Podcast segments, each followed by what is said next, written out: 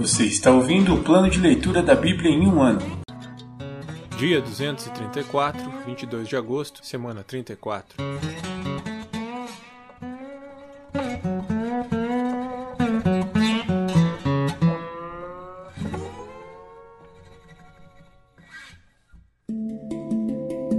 Novo Testamento. Livro de João, capítulo 5, versículos do 1 ao 18. Jesus cura um homem no sábado. Depois disso, Jesus voltou a Jerusalém para uma das festas religiosas dos judeus. Dentro da cidade, junto à porta das ovelhas, ficava o tanque de Betesda, com cinco pátios cobertos. Ficavam ali cegos, mancos e paralíticos, uma multidão de enfermos, esperando um movimento da água, pois um anjo do Senhor descia de vez em quando e agitava a água. O primeiro que entrava no tanque após a água ser agitada era curado de qualquer enfermidade que tivesse. Um dos homens ali estava doente havia 38 anos. Quando Jesus o viu e soube que estava enfermo por tanto tempo, perguntou-lhe: Você gostaria de ser curado? O homem respondeu: Não consigo, Senhor, pois não tenho quem me coloque no tanque quando a água se agita. Alguém sempre chega antes de mim. Jesus lhe disse: Levante-se, pegue sua maca e ande. No mesmo instante, o homem ficou curado. Ele pegou sua maca e começou a andar. Uma vez que esse milagre aconteceu no sábado, os líderes judeus disseram ao homem que havia sido curado: Hoje é sábado. A lei não permite que você carregue essa maca. Mas ele respondeu: O homem que me curou disse: Pegue sua maca e ande. Quem foi que lhe disse uma coisa dessas?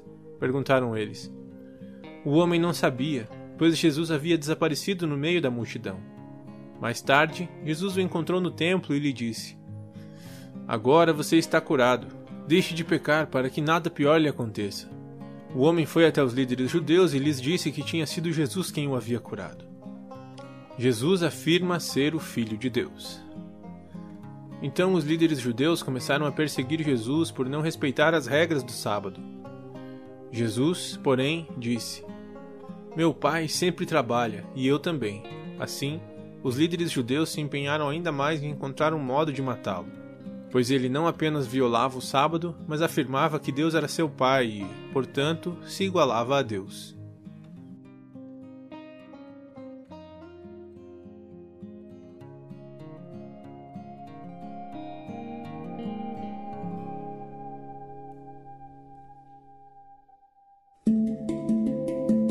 Antigo Testamento. Livros históricos.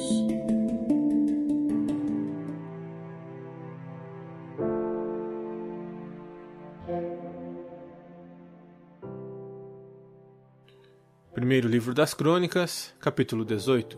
Vitórias militares de Davi. Depois disso, Davi derrotou e sujeitou os filisteus, conquistando Gate e seus povoados. Também conquistou a terra de Moabe, e os moabitas que foram poupados se tornaram súditos de Davi e lhe pagaram tributo. Davi também destruiu o exército de Adadezer, rei de Zobá, derrotando-o em Ramate, quando Adadezer tentou fortalecer seu controle ao longo do rio Eufrates. Davi tomou mil carros de guerra, sete mil cavaleiros e vinte mil soldados de infantaria. Levou cavalos suficientes para cem carros de guerra e aleijou o restante. Quando os sírios de Damasco chegaram para ajudar Adadezer, rei de Zobá, Davi matou 22 mil deles. Então colocou destacamentos de seu exército em Damasco, a capital dos sírios. Assim Davi sujeitou os sírios, e eles lhe pagaram tributo. O Senhor concedia vitórias a Davi por onde quer que ele fosse. Davi levou para Jerusalém os escudos de ouro dos oficiais de Adadezer, bem como grande quantidade de bronze de Tebá e de Cum, cidades que pertenciam a Adadezer. Mais tarde, Salomão derreteu o bronze e o usou para fazer o grande tanque de bronze chamado Mar, as colunas e os diversos utensílios de bronze do templo. Quando Toi, rei de Amate, soube que Davi tinha destruído todo o exército de Adadezer, rei de Zobá, enviou seu filho Jorão para parabenizar Davi por sua campanha bem-sucedida. Adadezer e Toi eram inimigos e sempre estavam em guerra. Jorão presenteou Davi com objetos de prata, ouro e bronze.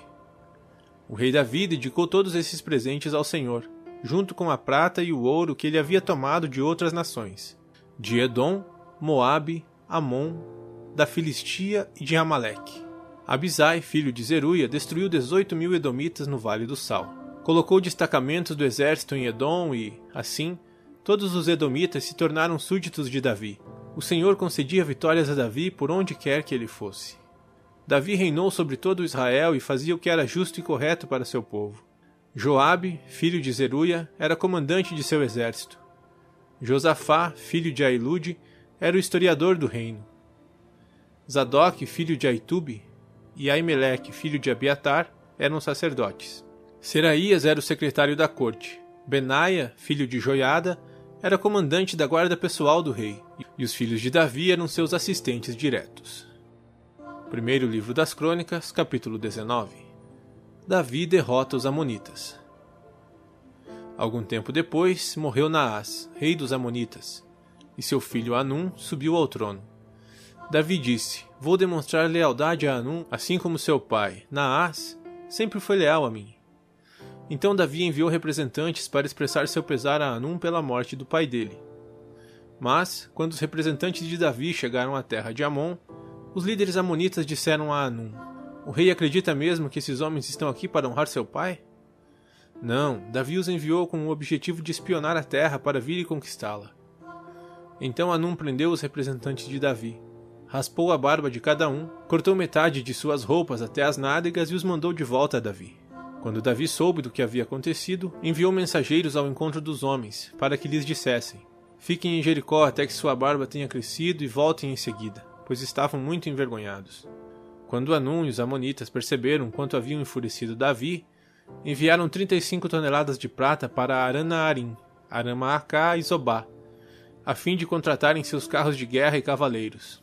Também contrataram 32 mil carros de guerra e obtiveram o apoio do rei de Maaca e de seu exército. Esses soldados acamparam em Medeba, onde se juntaram a eles tropas amonitas que Anum havia recrutado em suas próprias cidades. Davi foi informado disso e enviou Joabe e todos os seus guerreiros para lutarem contra eles. As tropas amonitas avançaram e formaram sua frente de batalha à entrada da cidade, enquanto os outros reis se posicionaram para lutar nos campos abertos. Joabe viu que teria de lutar em duas frentes ao mesmo tempo. Por isso escolheu alguns dos melhores guerreiros de Israel e os pôs sob seu comando pessoal para enfrentar os sírios.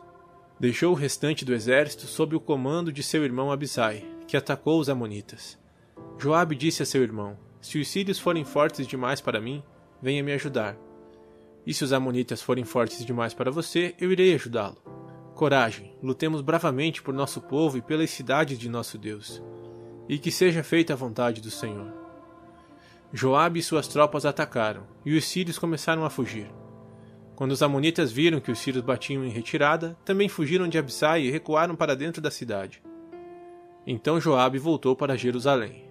Os sírios viram que não tinham como enfrentar Israel. Assim enviaram mensageiros para convocar mais soldados do outro lado do rio Eufrates. Essas tropas eram conduzidas por Sobaque, comandante do exército de Adadezer, quando Davi foi informado do que estava acontecendo, reuniu todo Israel, atravessou o Jordão e posicionou suas tropas em formação de batalha. Entrou em combate com os sírios, que lutaram contra ele. Mais uma vez, porém, os sírios fugiram dos israelitas. O exército de Davi matou sete mil homens em carros de guerra e quarenta mil soldados de infantaria, incluindo Sobaque, comandante de seu exército. Quando os aliados de Adadezer viram que ele havia sido derrotado por Israel, renderam-se a Davi e se tornaram seus súditos. Depois disso, os sírios não quiseram mais ajudar os amonitas.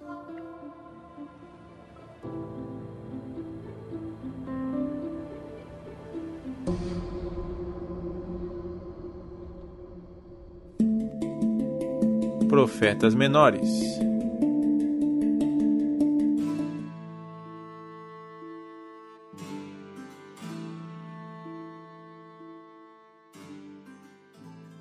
Livro de Zacarias, capítulo 7 Chamado à justiça e à misericórdia.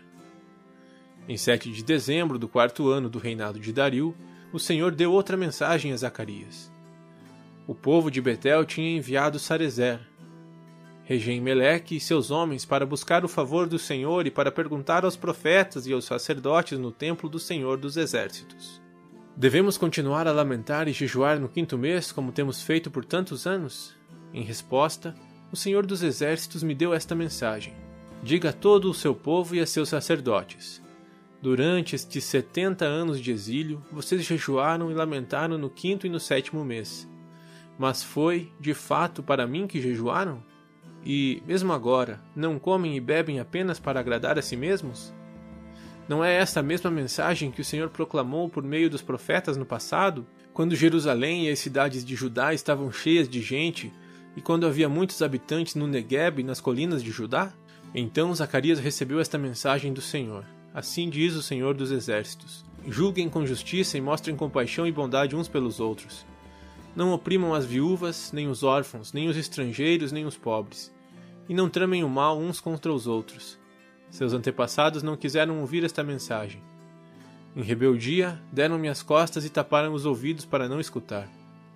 Tornaram o coração duro como pedra, para não ouvir as instruções nem as mensagens que o Senhor dos Exércitos lhes enviou por seu Espírito, por meio dos antigos profetas.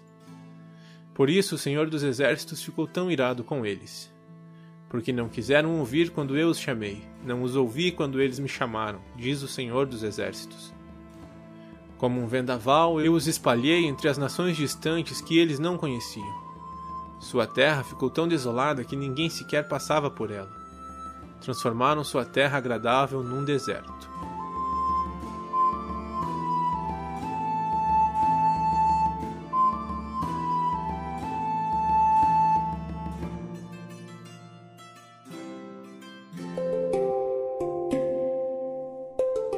Versículo da semana.